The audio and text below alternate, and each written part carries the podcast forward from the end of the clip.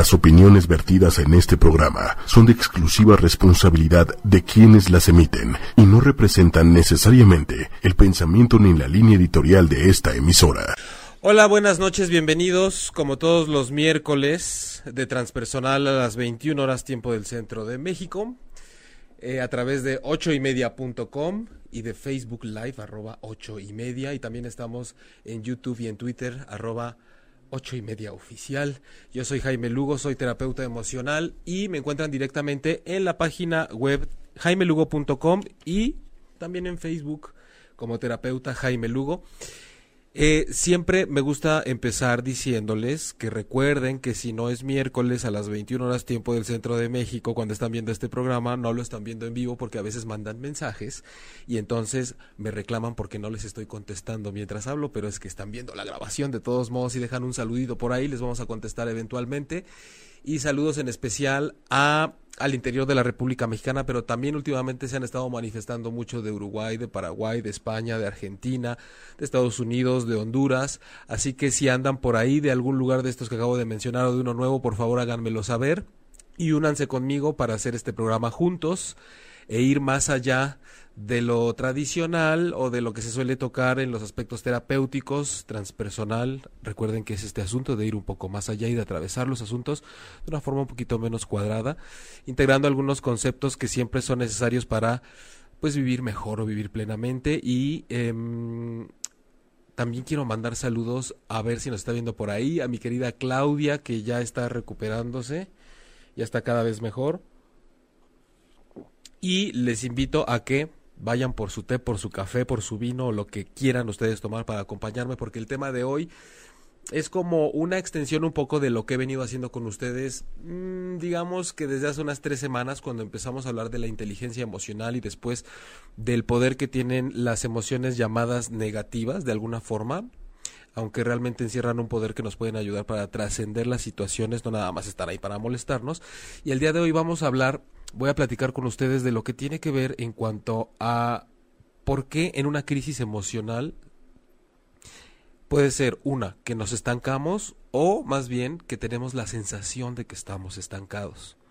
Porque a veces es mucho más poderoso el cómo nos sentimos a lo que realmente esté sucediendo y nos enfocamos nada más a la sensación que nos trae ese problema al cual nos estamos enfrentando. Recuerden que estoy en este momento en vivo en el chat con ustedes para estar leyendo sus mensajes y sus saludos, al cual me voy a dirigir en este momento. Listo. Vanina, saludos, gracias por estar acá. Abrazos, querido doctor Patricia, ¿cómo estás? Muchos besos para ti. Vi Sandra, hola, buenas noches, gracias por estar acá. Yolanda, también que nos estás viendo poco a poco, váyanse manifestando. Recuerden, hoy eh, la, manera en la que podemos hacer el programa juntos es hablando de cómo ubiquen ustedes si están en este momento o remóntense a cuando han tenido alguna crisis emocional y de pronto resulta que sienten este como este estado de no estoy pudiendo moverme hacia ningún lugar o esta sensación de hundimiento o incluso a veces de retroceso en la vida. No importa el motivo por el cual haya sido, es importante que nos sintonicemos en una situación así para que podamos ir desmenuzando el tema poco a poco y sobre todo para que a ustedes les sirva todo lo que vamos a decir el día de hoy. Em, esta sensación de estancamiento la, la, la quiero llevar como suelo hacerlo con cierta frecuencia al mundo de la metáfora, de la analogía. Imaginen, vamos a poner este ejemplo, de repente vas caminando por la calle, generalmente o en una situación en la que sabes el tienes definido el rumbo tienes definido el objetivo, el lugar al que quieres llegar, em, sabes que de alguna forma el trayecto que llevas está de alguna forma predeterminado, alcanzas a ver que tienes vía libre, que no hay nada que se te atraviese, que em, de pronto todo está bien, entre comillas, todo está en calma. Digamos que lo tienes bajo control, que a veces realmente ahí es en donde empieza el problema, pensar que tenemos todo bajo control. Y súbitamente sucede algo eh, lo llevo al terreno de la metáfora para que podamos entender cuando vas avanzando y lo pueden llevar incluso a la natación, a cuando voy caminando, cualquier cosa que esté transcurriendo conforme ustedes creen que está todo bajo control, inevitablemente, o si van manejando, se te atraviesa algo, alguien te pega por atrás, te choca, no te ve, inevitablemente, al menos por un segundo, cuando súbitamente viene algo a tu vida y te saca de esa posición de confort en la que vas y de confianza, siempre hay un momento en el que haces un alto inevitablemente, independientemente de la, de la reacción que tengas después de quitarte, de avanzar, de moverte, de contraerte, siempre haces un alto como para ver instintivamente qué es lo que va a suceder. Algunas personas tal vez se mueven intempestivamente y otras simplemente se hacen bolita o voltean o se contraen, pero inevitablemente siempre hay al menos un segundo en el que haces un alto. Entonces cuando llevamos esto al terreno de ¿Por qué me siento estancado cuando me encuentro ante una crisis emocional? Eh, llevémosle más a, como cuando hay una pérdida, cuando hay un problema en pareja, cuando hay una situación con el trabajo.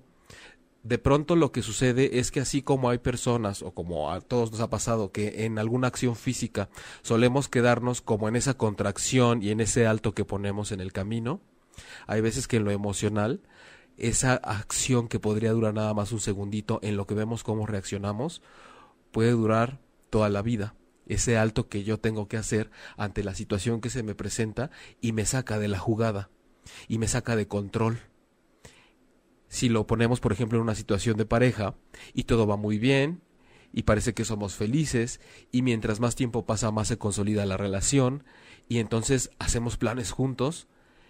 Y quiero poner este ejemplo porque tengo varios casos en el consultorio en donde justo la relación de rompimiento de pareja viene a raíz de haber pensado y experimentado que todo estaba bien que había esa vía libre en el camino, que pareciera que no iba a haber ningún obstáculo, que íbamos acompañados de la mano y que todo iba en equilibrio y en aparente calma, y de pronto un día la otra parte voltea y te dice que ya no quiere estar contigo, o descubres que está con otra persona, o resulta que empieza a haber cambios en su conducta, es decir, esos actos y esos sucesos que repentinamente llegan y te sacan totalmente de lo que tenías planeado.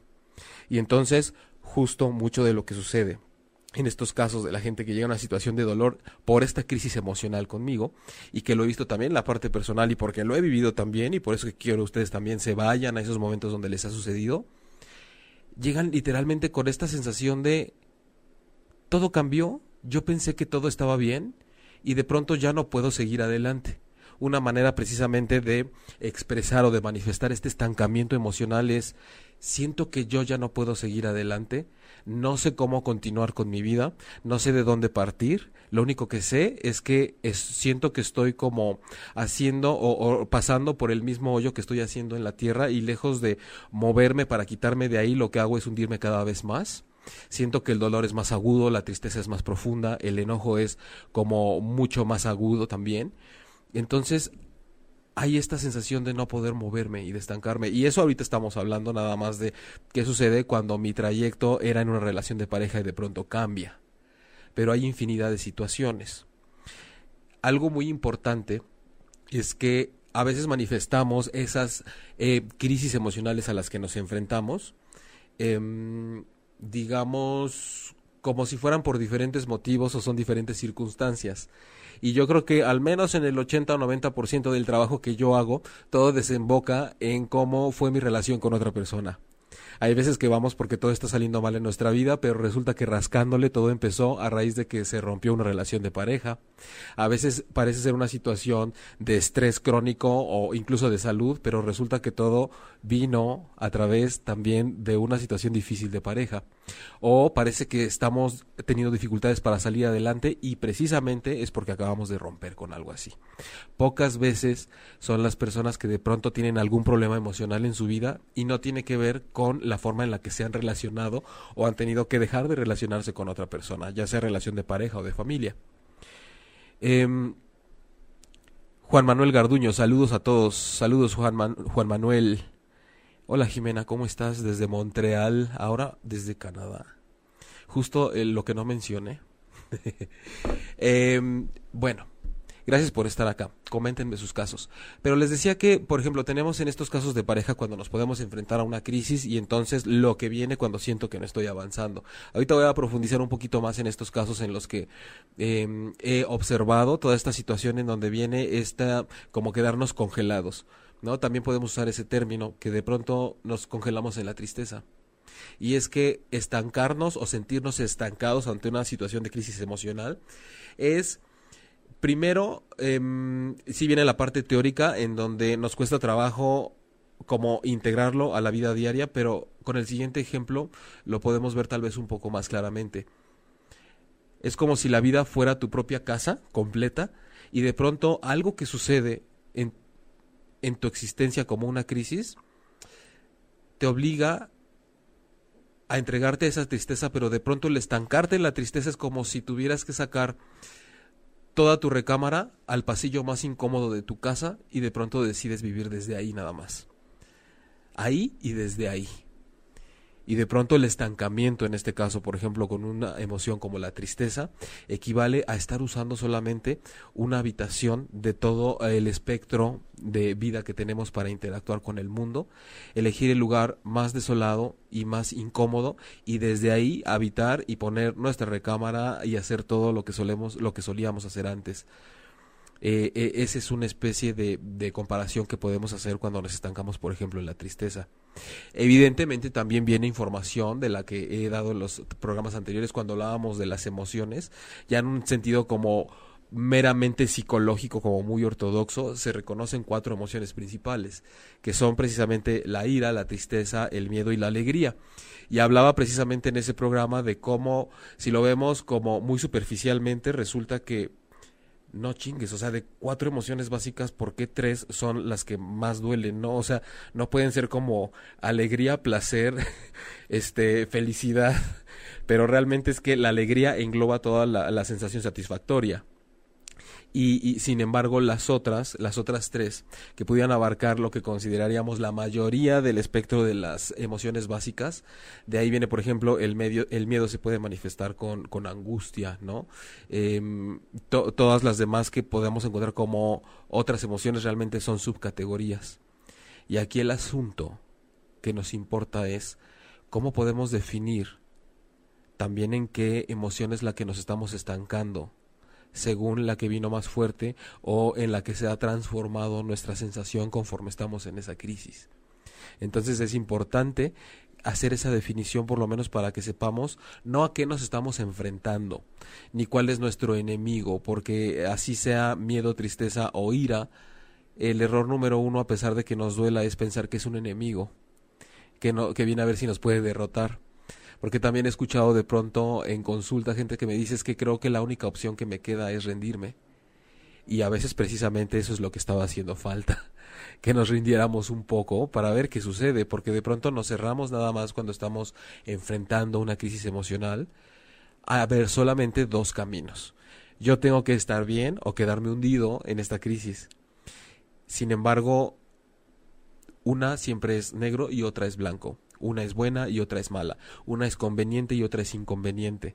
Por eso es que la invitación desde el concepto del programa transpersonal es decir cómo podemos encontrar diferentes miradas y diferentes caminos para transitar por lo que nos está sucediendo. Porque si nos quedamos solo con dos versiones y dos opciones de lo que puede suceder cuando me siento mal, entonces prácticamente tenemos en nuestro trayecto de vida el 50% de probabilidades de estar mal y el 50% de estar bien si no, nada más nos vamos a esa parte como súper estructurada de que algo está bien o mal hecho, como lo matemático, que ahí se aplica.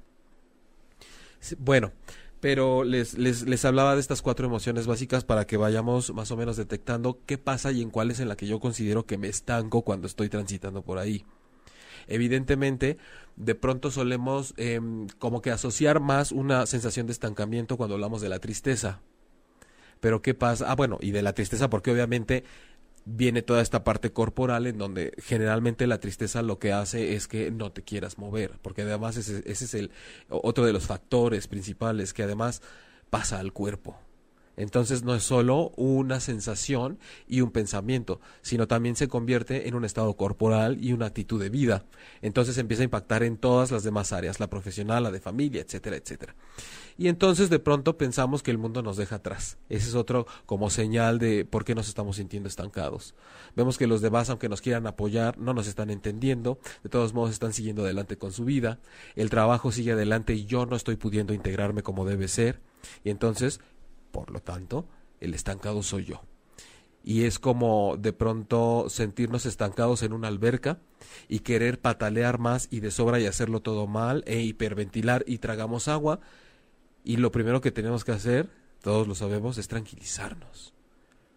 Todo esto, insisto, yo entiendo que estamos hablando de teoría y a veces me dicen, pues sí, pero qué fácil se dice. Bueno, evidentemente es la parte teórica. Ya después en la práctica, eh, generalmente solamente se sabe hasta que uno pasa por ahí. Y por eso existen los acompañamientos y las terapias precisamente. Para que tú puedas hacerlo, pero como que con tu instructor en la orilla de la alberca. que además es, como, como una red que te está conteniendo y que además te está observando. Es una guía pero definitivamente esta situación de estancamiento la tenemos que vivir para saber que el hecho ya de sentirnos estancados ya es una acción. Es decir, yo me estanco es un verbo. Entonces es como cuando hay gente que de pronto considera la espera como algo muy pasivo. Y esperar es un verbo, es una acción. Hay que saber esperar. Hay que saber qué puedo hacer mientras me siento estancado. O simplemente es momento de transitar en el estancamiento para ver qué respuestas hay, hay ahí también. Porque de pronto nos quedamos solamente en la mente y en el exceso de pensamiento y en esta parte del ego que si bien es indispensable y es valiosísimo, nos juega la mala pasada de susurrarnos un poquito y el decir no te estás moviendo y estás mal todo te está saliendo mal y tienes que hacer algo. Y ahí es en cuando viene este un poco eh, este esta situación de ser mal aconsejados por el ego en ese sentido y entonces empezamos a querer aplicar como solución el hecho de me tengo que levantar, tengo que dejar todo atrás, tengo que hacer como que no está pasando nada y seguir adelante con mi vida. Y no es que tengamos que entregarnos al estancamiento, y que tampoco tenemos que evadir y hacer como que no están sucediendo las cosas para seguir adelante. Simplemente esto es el arte de saber movernos dentro de las emociones, así sean dolorosas. Y esta es la parte más complicada cuando estamos pasando por un momento así. Y es en donde surgen más dudas y es en donde surge más necesidad de ayuda. Eh, Yasmín Palma, saludos. Eh, también Hilda Recalde, hola. Luzma Verona, hola. Johnny Racón, también nos estás viendo.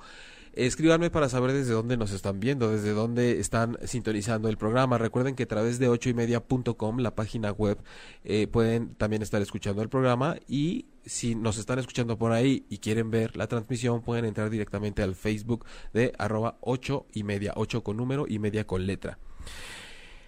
Una vez que tenemos este panorama del estancamiento y por qué es que es importante saber y darle la cara al estancamiento y no precisamente tratar de huir de ahí porque si no nos podemos convertir como en este automóvil estancado en el fango que lo único que está haciendo es girar la llanta y salpicar lodo para todas partes y ensuciarse más y enterrarse más y entonces empieza a ser un desmadre mucho más grande del que ya teníamos por ese afán desesperado de querer salir de donde estamos cuando a veces bien puede haber ejemplos en donde tenemos que calmar la situación, tratar de movernos lo menos posible, al menos en esta parte impulsiva, y experimentar lo que se siente. Y a veces, yo no diría a veces, yo diría que siempre lo que nos pide una situación de crisis emocional es no huyas de lo que estás sintiendo porque claramente es un llamado a que vengas al interior para ver qué está sucediendo. Es un llamado a no actuar digamos, tan desde la mente, desactivar un poquito más ese botón o simplemente dejarlo pasar, no juzgar y no ponerle juicio a todo.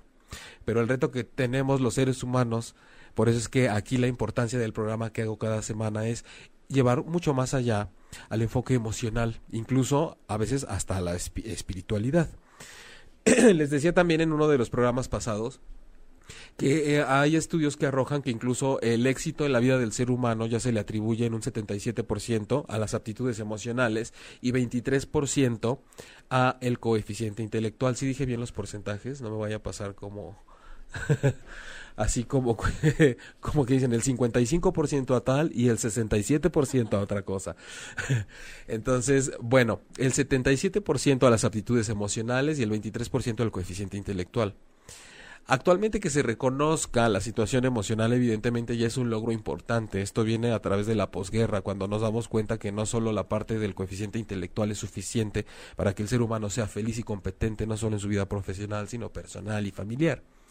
Sin embargo, este, digamos, estas tres cuartas partes que se le atribuyen a la parte emocional, evidentemente encierran la relación que tenemos con nuestro propio cuerpo, con la espiritualidad, con la relación que tenemos con algo que es superior a nosotros mismos, cómo nos relacionamos con aquello que no podemos ver cuando más lo necesitamos, cuando sabemos que ni siquiera los abrazos de tu mamá o de tu mejor amigo, de tu pareja te pueden funcionar y que ni siquiera el sueño te restaura lo suficiente de tanto que te duele lo que te está sucediendo. Ahí es cuando se activa otro camino al cual podemos entrarle y emprenderlo y transitarlo para saber qué podemos encontrar ahí. Por eso es importante y retomo el tema del estancamiento cuando estamos pasando por una crisis. Pero también surgirá la pregunta, ¿qué pasa cuando en donde me siento estancado es en una situación de enojo, no de tristeza? Porque normalmente el enojo sabemos que nos invita un poco más al movimiento, a la reacción, al impulso, al contraatacar.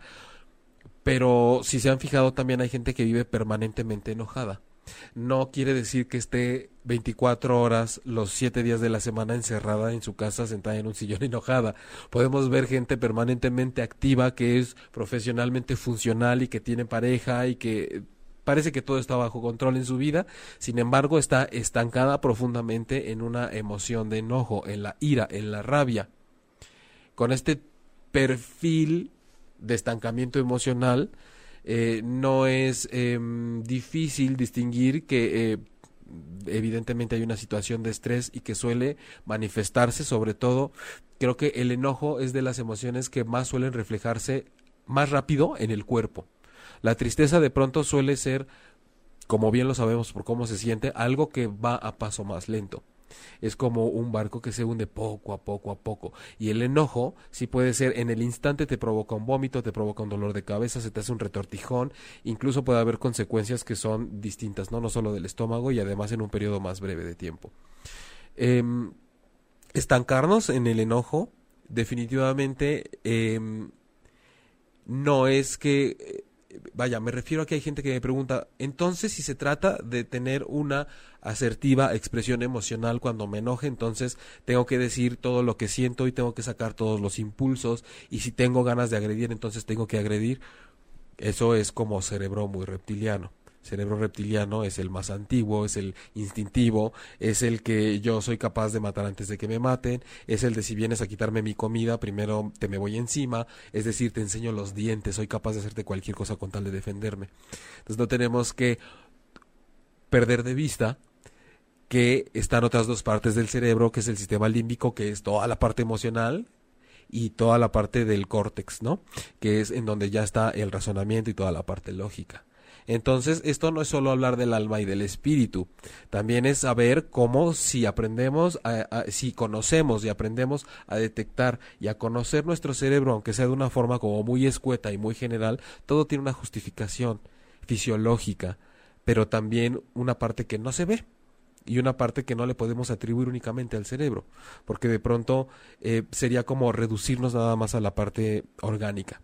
Entonces, aunque se tenga que tratar una situación desde ahí también en la parte clínica, siempre vamos a tener que poner de nuestra parte, en este caso para trabajar en un estancamiento, si hay la pastillita, si hay la cosa que te puede ayudar, invariablemente vamos a tener que hacer un trabajo por nosotros mismos en el cual no puede intervenir ni el médico, ni el psiquiatra, ni el terapeuta. Sí los vas a necesitar pero para salir de ese estancamiento primero vas a tener que conocerlo bien, explorarlo, saber bien lo que se siente estar ahí y poco a poco el estancamiento, digamos que se va a sentir tan visitado y conocido por ti que se va a empezar a desvanecer. Pero esto que estoy diciendo prácticamente va en contra de lo que solemos hacer. Lo que queremos hacer es huir inmediatamente. Em, Rosa Gons, yo estoy en una crisis. Pues Ros, si quieres contar un poquito más, puedes empezar, si no te quieres balconear demasiado, por decir, em, esta crisis por la que tú estás transitando, ¿en qué emoción consideras que te sientes más estancada? En aspectos generales, miedo, tristeza, enojo. Eh, no te diría que la alegría, porque aunque también nos podemos estancar en la alegría y estar todos alterados todo el tiempo, pero dime más o menos en cuál de estas tres eh, te identificas más estancada. Eh, Gara Espacial, amigo, un saludo enorme para ti, Lord ah, Galo, perdón, te digo Gala, es que hay por ahí una Gala. Galo, ¿cómo estás? Se te extraña. Saludos para ti también. La reina de Mixcoac dice, yo hoy tuve una crisis y me afectó cañón. A veces me alimento del conflicto porque me hace sentir poder. La reina de Mixcoac. A veces me alimento del conflicto porque me hace sentir poder. Es muy interesante lo que estás diciendo, pero me gustaría, si quieres profundizar más, porque alimentarme de un conflicto para sentir más poder suena como que puedo estar en un círculo vicioso o como que me nutro de ahí para aprender y entonces seguir mi camino de una forma más plena. Entonces tiene como, yo ahorita alcanzo a ver como esas dos miradas, esas dos vertientes. Entonces, ¿tú qué consideras, Reina de Mixcoa, que significa em, alimentarte del conflicto porque te hace sentir poder? Johnny, por favor, mándale un saludo a mi esposa que está en este momento de crisis y en etapa de negación. Johnny, ¿cómo se llama tu esposa? Pero bueno, esposa de Johnny, te mando un saludo y recuerda que además del programa de hoy puedes checar también el podcast por iTunes y Tuning Radio y si no, dile a Johnny que te lo ponga, que busques más programas para ver cuál se identifica más con lo que tú estás sintiendo y con lo que te pueda ayudar. Te mando un saludo y recuerda que pues lo que niegas generalmente te somete. Yo sé que da miedo, pero tenemos que empezar por entrarle y poco a poco te va a llegar tu momento. Eh, Johnny también dice, a veces tomamos decisiones apresuradas por esta situación y terminamos además de todo sintiéndonos infelices. Es una cadena. Vamos a ver. Fanny, ya te había saludado. Victoria Ceres Helsing. No estoy enojada, estoy estresada y con trastorno de ansiedad. Mi marido Johnny Racón está mal. ya sé por qué te estresas. Estoy estresada y con trastorno de ansiedad. Muy bien, gracias Victoria por manifestarte y por hacer la aclaración. Eh, eh, el estrés es canijo. Ay, por ahí silencio en cabina, por favor. Eh, bueno, retomo para ustedes. Eh, en cuanto tiene que ver, Victoria, lo de tu estrés, realmente el estrés, eh, hay un síndrome que así se llama, el burning, cuando ardes literalmente, y suele asociarse mucho, por ejemplo, a las personas que están en una situación profesional, y se considera que es cuando sobrepasa o cuando es a partir de los seis meses, en donde ya estás que no puedes y empiezas a pasar a situaciones físicas y simplemente ya no das una. Yo no sé si tú trabajas, no sé si se relaciona con la vida profesional o pues no sé si preguntarte si tiene que ver con tu relación de pareja, ¿verdad? Dado que los dos están viendo el programa, pero es importante que detectes entonces de dónde viene ese estrés. A veces pensamos que el estrés nada más es una situación de sobrecarga que yo siento ante muchas cosas que tengo que hacer. O sea, como que lo llevamos nada más al terreno de, uy, múltiples quehaceres y por tanto me siento estresado. Pero realmente puede haber un motivo muy sutil, muy esencial, muy interior, muy de una emoción que pueda estarse detonando por algo que viviste hace poco tiempo, que tú tienes bien detectado por qué es, o bien podría ser por algo que se está detonando en cada momento de tu vida que vas experimentando y que más bien está desatando o apretando más bien nuditos de cosas que traes como algunas vivencias que aparentemente estaban enterradas y realmente siempre tienen y están buscando una oportunidad para salir y para manifestarse ante ti y pedirte que las resuelvas o que las atravieses. Em, la ira es cegadora, dices, la reina de Mixcoac. Eh, Angélica Delgado, saludos, gracias por estar acá. Hilda Recalde, tengo ansiedad generalizada y depresión. La reina de Mixcoac me dice otra vez, y es por eso que me siento con poder en el sentido de lograr ganar la discusión. Ah, ok, me decías, la ira es cegadora y es por eso que me siento con poder en el sentido de lograr ganar. Ah, ok, con la ira te nutres y entonces te empoderas y, y, y ese poder lo usas como para seguir en el rollo y entonces a ver quién gana. Y es un como motorcito y combustible para esto ya se convirtió en a ver quién puede más. Sí, la verdad es que es desgastante y sabes, eh, si te pones a pensar en esto que tú me estás contando y nos estás compartiendo esta noche, como en muchas otras cosas que a lo mejor ahorita les pueda sonar, muchas veces el estrés que incluso del que nos platicaba la misma Victoria, es decir, no están hartos de tener que estarse defendiendo todo el tiempo. A veces, tanto la tristeza como el enojo, como la ira, hasta como la alegría de pronto ya usada como una máscara, son simplemente el estarnos defendiendo todo el tiempo.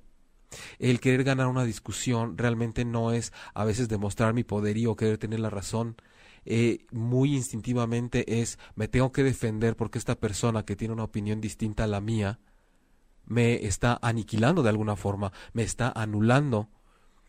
Eh, eh, no puede ser que ocupe más espacio que yo, no puede ser que tenga la razón y yo no de alguna forma nos estamos defendiendo y tener al organismo, digamos, como seres holísticos, tener nuestra energía, nuestro organismo, nuestra mente y nuestras emociones constantemente concentradas en un estado de defensa, desgasta muchísimo. Y seguramente muchos de los achaques que tenemos y que atribuimos a otras cosas bien podrían ser por un una defensa constante, veto a saber desde hace cuántos años. Eh, soy maestra, dice Victoria. Johnny se negaba a ver el programa. Hoy logré su atención por el tema. Sé que le puede ayudar mucho con su estrés. Victoria, pues bienvenida. Mira, realmente el programa lo puedes ver cuando te diga Johnny, lo puedes ver a solas grabado para que este no, no, no te eches de cabeza de que no lo querías ver y ya lo viste. Entonces, eh, gracias por estar acá. De alguna forma espero que te pueda servir lo que estoy diciendo. Ah, hasta ahora solo lo que sabemos de ti es que eres maestra y desde luego no tienes por qué estar dando más información, pero sí es importante que sepas que el estrés es em, algo que solo depende de ti. Generalmente el pretexto, la justificación que pone la mayoría de la gente de donde sea que provenga el estrés es que estamos así porque las cosas afuera no cambian. Y evidentemente sí puede haber casos en el que diga súbitamente algo cambió en mi vida y entonces ahí cambió la situación también. Pero eh, sería como esperar y estar a merced de que siempre todo parta de lo que sucede afuera. Y entonces solamente yo dependeré de esa interacción con el exterior para ver cuándo las cosas son como yo las necesito. Y la verdad es que la vida es como es, la gente es como es, el trabajo es como es y no precisamente van a estarse adaptando a lo que todos y cada uno de nosotros necesitamos porque todos tenemos necesidades diferentes. Entonces requiere mucho de nuestra colaboración y de darnos cuenta de cómo podemos navegar por ahí, más o menos y a grandes rasgos. Bis, ya no entendí la parte en que debes quedarte quieta para entender. En mi caso estuve estancada en la tristeza y el enojo durante dos años o más creo, pero pasando esos dos años retomé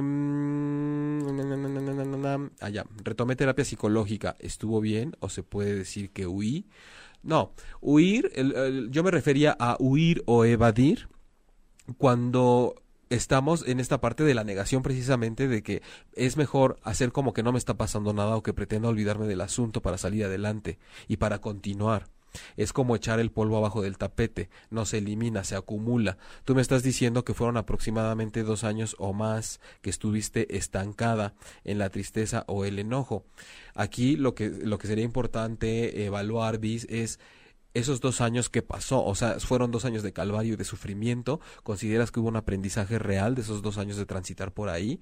¿O fue que simplemente a los, a los dos años cuando me di cuenta que era suficiente y que se me había acumulado el polvo, fue cuando decidí emprender psicoterapia y a partir de ahí pude hacer un trabajo importante con, conmigo mismo, o es decir, contigo misma? A veces, desde luego, no podemos escapar de la medición del tiempo y entonces estuve un año enojado y entonces estuve tres años en depresión y entonces el, el miedo a tal asunto de mi vida me duró año y medio, pero eh, creo que es mucho más importante decir que saqué de esa experiencia porque hay situaciones límite en las que podemos sentir que vamos al abismo, al inframundo y todo puede ocurrir en una noche y se convierte en una experiencia que marca tu vida y todo ocurrió en 24 horas. Y de pronto ocurre algo entras en shock, quedas en trauma, te estancas en esa situación como si todo tu ser se hubiera hecho un nudo y vives desde ahí y desde ahí se te pasan dos, tres, cuatro, cinco años hasta que definitivamente vas al hospital o definitivamente toda tu vida cambia, te conviertes literalmente en otra persona, te marchitas y entonces es cuando, aunque hayan sido diez años, te tendría que decir qué salió de ahí. Una versión tuya más deplorable o te sirvió y no necesitaste terapia porque hay casos en los que no necesitas terapia o terminas haciéndote terapeuta o eh, vaya, tomas diferentes caminos. Realmente cuando hablamos de esta parte como más filosófica del terapeuta como un sanador y no en el aspecto clínico ni tampoco esotérico, sino una persona que ayuda a completar lo que falta en el camino de la vida de otras personas y lo acompaña a ir por ahí, eh, en gran medida es porque pasamos por ahí y de pronto mm, una parte de la resolución y de la sanación de tu camino es enfocarte en ese servicio.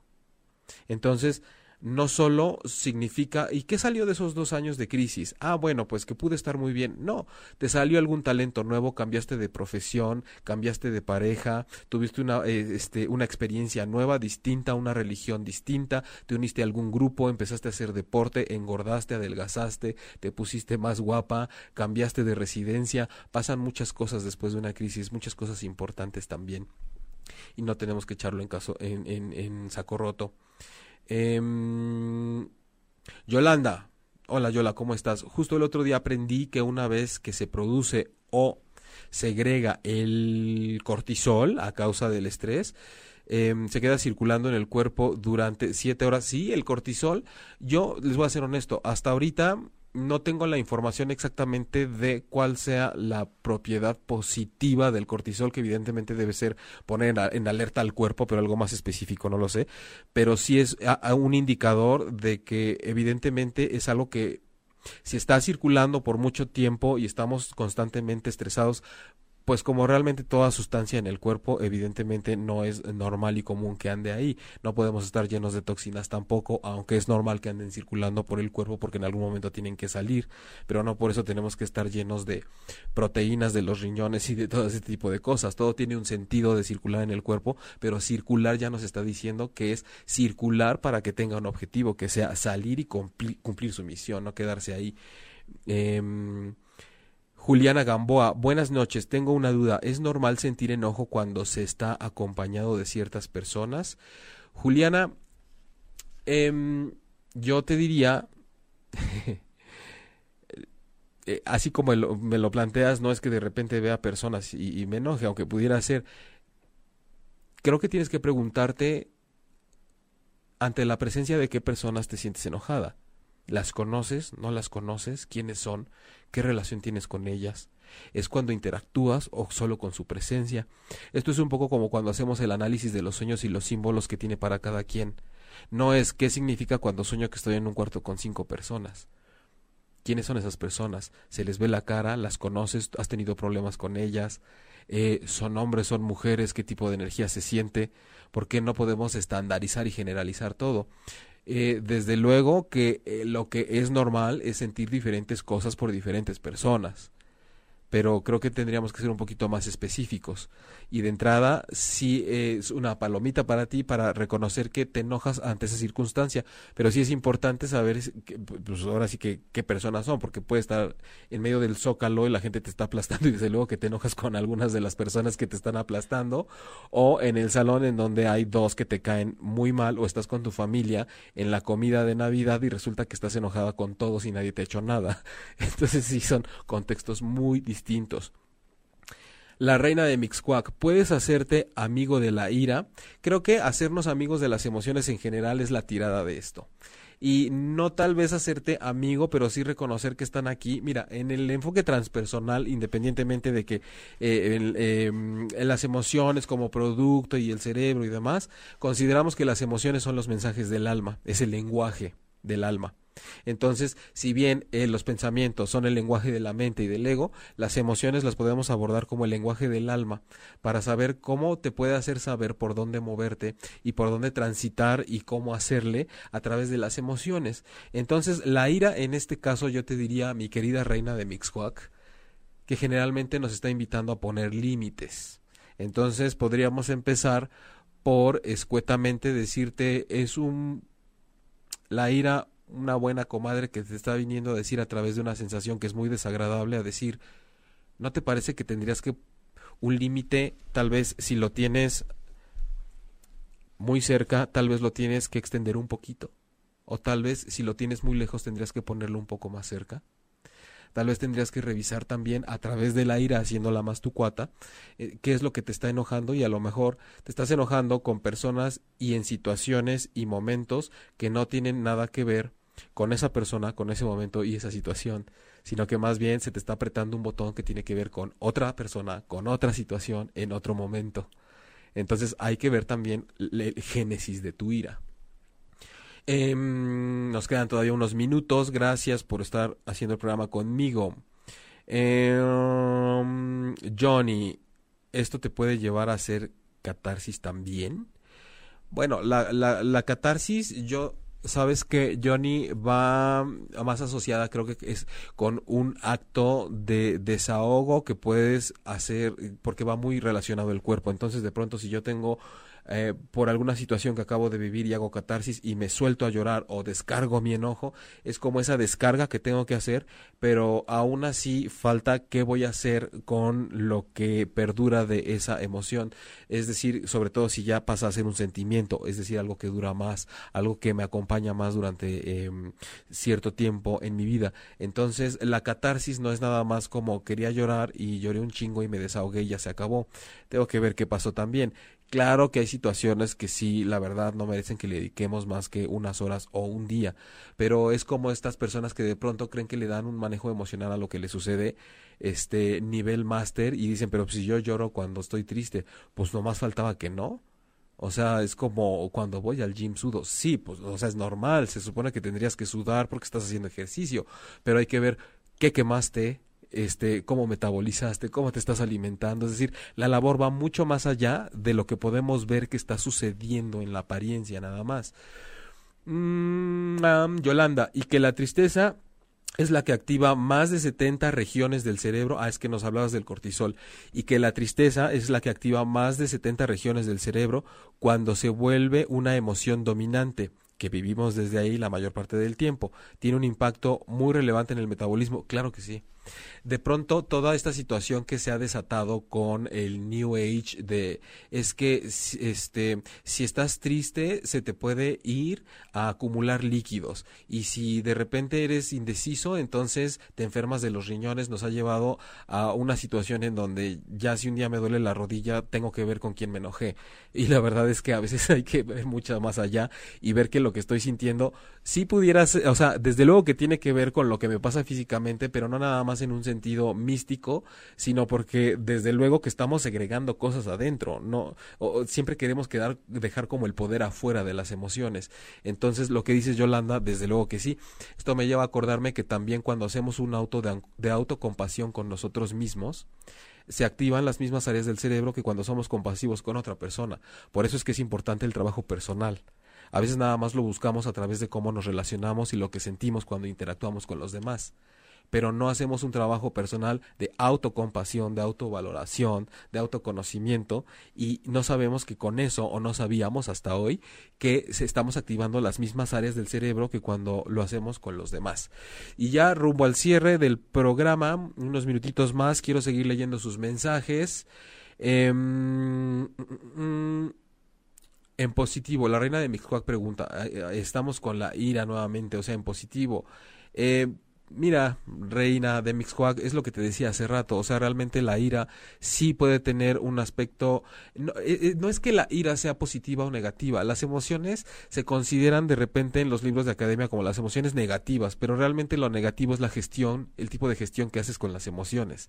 Entonces tú puedes gestionar tu ira para que se convierta en un combustible, para que tú te conozcas más y veas de dónde vienen las heridas que te ocasionan esa rabia, y entonces puedes mejorar y trascender, y desde luego que tuvo un resultado positivo el manejo con tu ira. Es como tener un cuchillo, te puede servir para matar a alguien o para cocinar algo o para abrir una puerta y abrir la puerta de tu casa o una que estás queriendo robar. Entonces ahí se vuelve muy relativo eh, el que si una cosa es buena o mala por sí misma. Es como la gente que quiere decir, ¿tienen las redes sociales la culpa de la infidelidad? Desde luego que no, la culpa siempre va a ser de la gente. Las redes sociales nada más son una herramienta, igual que las emociones. Pero siempre queremos echarle la culpa, ¿verdad que el Internet tiene la culpa? Eh, Victoria Ceres, mi estado de estrés me llevó a tomar cetralina y clonazepam dos años. Hace mes y medio fui a mi psiquiatra y ahora tomo medicamento más fuerte paroxitidina y alprazolam, ya que soy controladora. Bueno, qué curioso. A ver, voy a continuar leyéndote. Ya que soy controladora y perfeccionista, es la primera vez que es, es peculiar, me imagino, eh, que escucho que para una persona perfeccionista y controladora le dan una pastilla. Me imagino que evidentemente es para los síntomas, porque no hay una pastilla que te quite lo perfeccionista. Creo que realmente es para trabajar la sensación de lo que, de lo que te está pasando. Em, y no está padre depender de medicamentos. De igual manera estoy yendo a terapia y me ha ayudado mucho a sobrevivir mis emociones.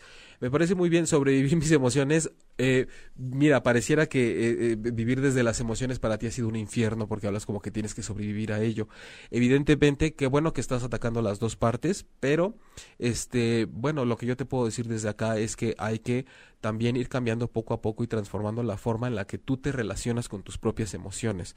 Porque si siempre las sigues viendo como algo separado y que está frente de ti para ver cómo lo superas, automáticamente te colocan en una posición de contendiente de tus propias emociones. Entonces tienes que saber que son mensajeros y que son valiosos para ti por muy dolorosas que sean. No las separes de ti porque nacen de ti, vienen de tu cerebro, de tu alma, de tu mente, de tus experiencias, de tus vivencias y te pueden ayudar a salir adelante, a pesar de que ahorita te encuentres en un estado de estrés en donde todo está más borroso, este y, y más más más confuso. Entonces, no te separes tanto de las cosas. No es como el estrés, las emociones, mis enemigas, y soy controladora, y soy esto, y soy el otro, sino realmente integrarlo todo. Te lo digo, obviamente, aquí en corto, porque eh, eh, es, es, un programa y no puedo como extender tan detalladamente lo que está pasando, pero no te fragmentes de esa forma, no te sientas tan fragmentada.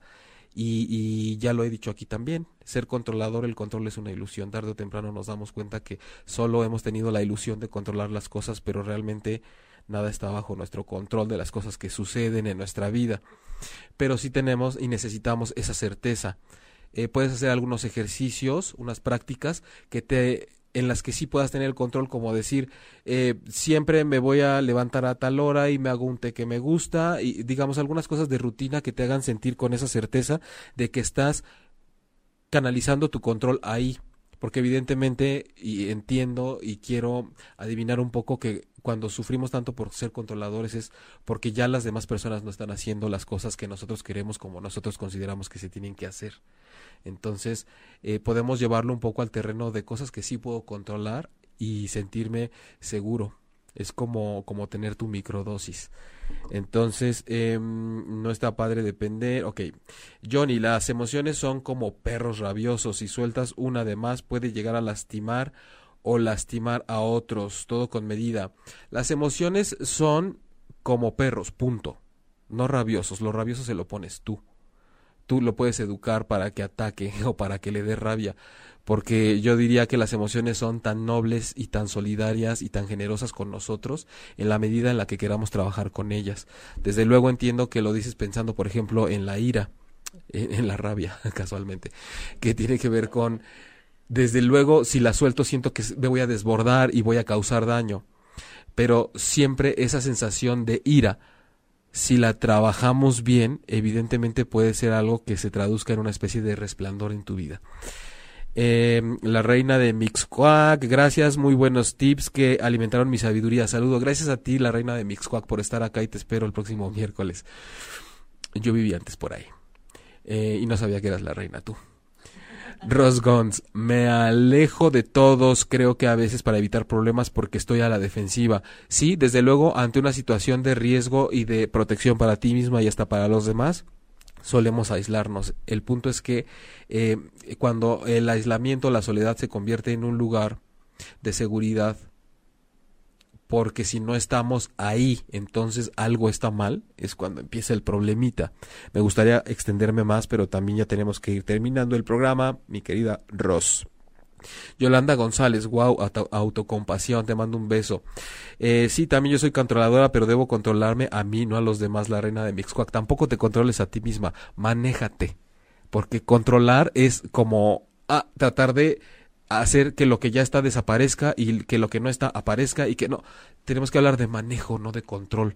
Las emociones no se controlan, claro, entiendo lo que queremos decir cuando hablamos de control, pero generalmente cuando nos damos cuenta de una emoción ya está, ya no pudimos controlar si venía o no, entonces manejémosla bien, mejor dicho. Eh, Johnny, muchas gracias por el apoyo, Jaime Lugo, gracias a ti, gracias a Victoria también. Bis, muchas gracias por leerme, como siempre me llevo algo nuevo para reflexionar. Gracias, Bis, por estar aquí siempre y por confiar. Eh, Quetzali, buenas noches. Como que siempre llegas tarde, Quetzali, o ya estabas ahí y saludas hasta el final. Laura de la Rosa, amiga, muchos besos. Gracias por estar acá. La reina de Mixcuac te manda un saludo real, real. Gracias. Mariela Musilio, gracias por estar aquí. Laura de la Rosa, también me estás devolviendo un saludo. Muchas gracias. Gracias a todos ustedes por haberme acompañado esta noche. Como cada miércoles a las 21 horas tiempo del centro de México. No me resta más que decirles que nos quedamos cortos en los temas y por eso es que cada semana voy programando una especie de extensión de lo que hemos venido tratando en las semanas anteriores y como siempre vamos a seguirle sobre las emociones porque es el coco de la humanidad, porque todo lo queremos arreglar desde el coeficiente intelectual, desde la mente, desde el pensamiento lógico, matemático, y ya los estudios nos dicen que es solamente la cuarta parte de nuestra realidad y nuestras herramientas. Entonces, reflexionen acerca de que el estrés, el afán de estar controlando y de estar em, compitiendo y de estarnos defendiendo en una parte emocional es estar operando nada más desde la cuarta parte de toda eh, esa inmensa caja de herramientas que tenemos y claro, es como abrir el resto de la caja y decir, pues es que aquí están todas las que no sé usar, no sé para qué son. Pero si no abrimos la caja y no reconocemos que estás ahí y no las agarramos y no las intentamos probar, nunca vamos a pasar de ese estancamiento emocional ante las crisis que vengan eventualmente. Recuerden que pueden ver el podcast de este programa transpersonal en ochoymedia.com, en las aplicaciones iTunes y Tuning Radio, y que a mí me pueden encontrar para terapia individual aquí en la Ciudad de México y en línea desde cualquier parte del mundo y toda la información la encuentran en el sitio web jaimelugo.com. Gracias a Diego en cabina. Gracias a todos ustedes por estar acá desde todos los lugares donde nos visitaron y nos encontramos acá el próximo miércoles a las 9 de la noche. Si te perdiste de algo o quieres volver a escuchar todo el programa, está disponible con su blog en ochoymedia.com y encuentra todos nuestros podcasts de todos nuestros programas en iTunes y Tuning Radio. Todos los programas de ochoymedia.com en la palma de tu mano.